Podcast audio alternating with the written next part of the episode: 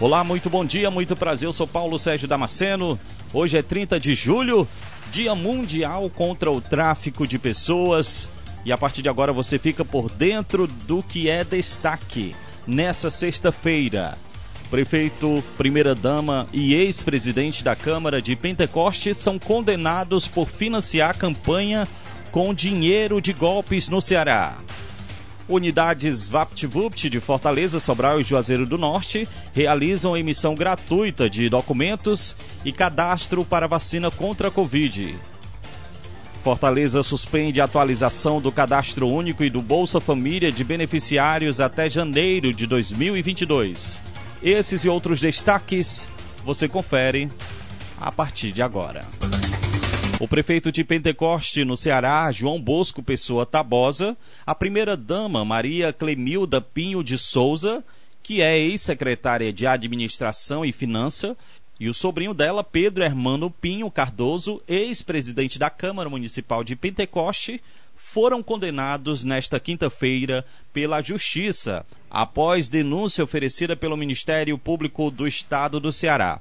As acusações apontam campanhas financiadas com dinheiro ilícito em 2016, quando gestores foram eleitos. Na decisão, o juiz de direito Valton Pereira de Souza Paiva também condenou um casal acusado de aplicar golpes envolvendo contas bancárias de idosos aposentados e pensionistas.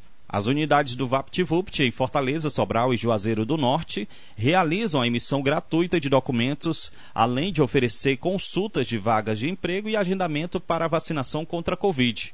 Os serviços são feitos mediante agendamento prévio. A secretária executiva de Justiça, Cidadania e Direitos Humanos da Secretaria de Proteção Social, Lia Gomes, informou que o atendimento está sendo feito no modelo híbrido, parte presencial e parte online.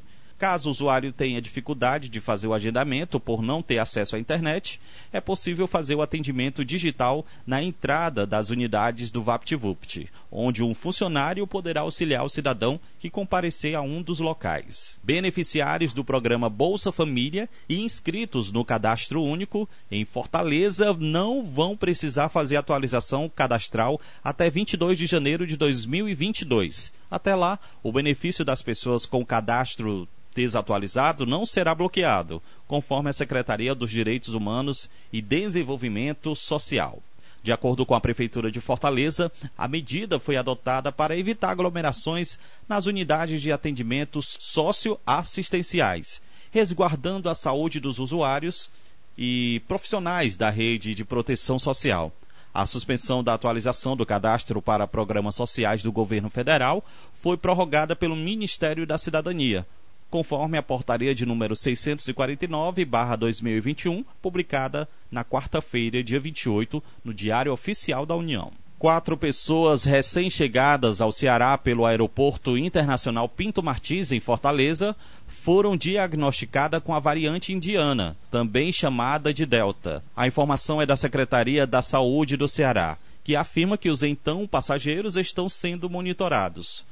Eu sou Paulo Sérgio Damasceno, vou ficando por aqui e volto na próxima edição de mais um Primeiras Notícias. Para você, um excelente final de semana.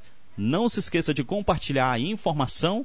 Siga o Portal da Vila nas redes sociais, no Instagram, Portal da Vila Oficial. Tenha um excelente dia.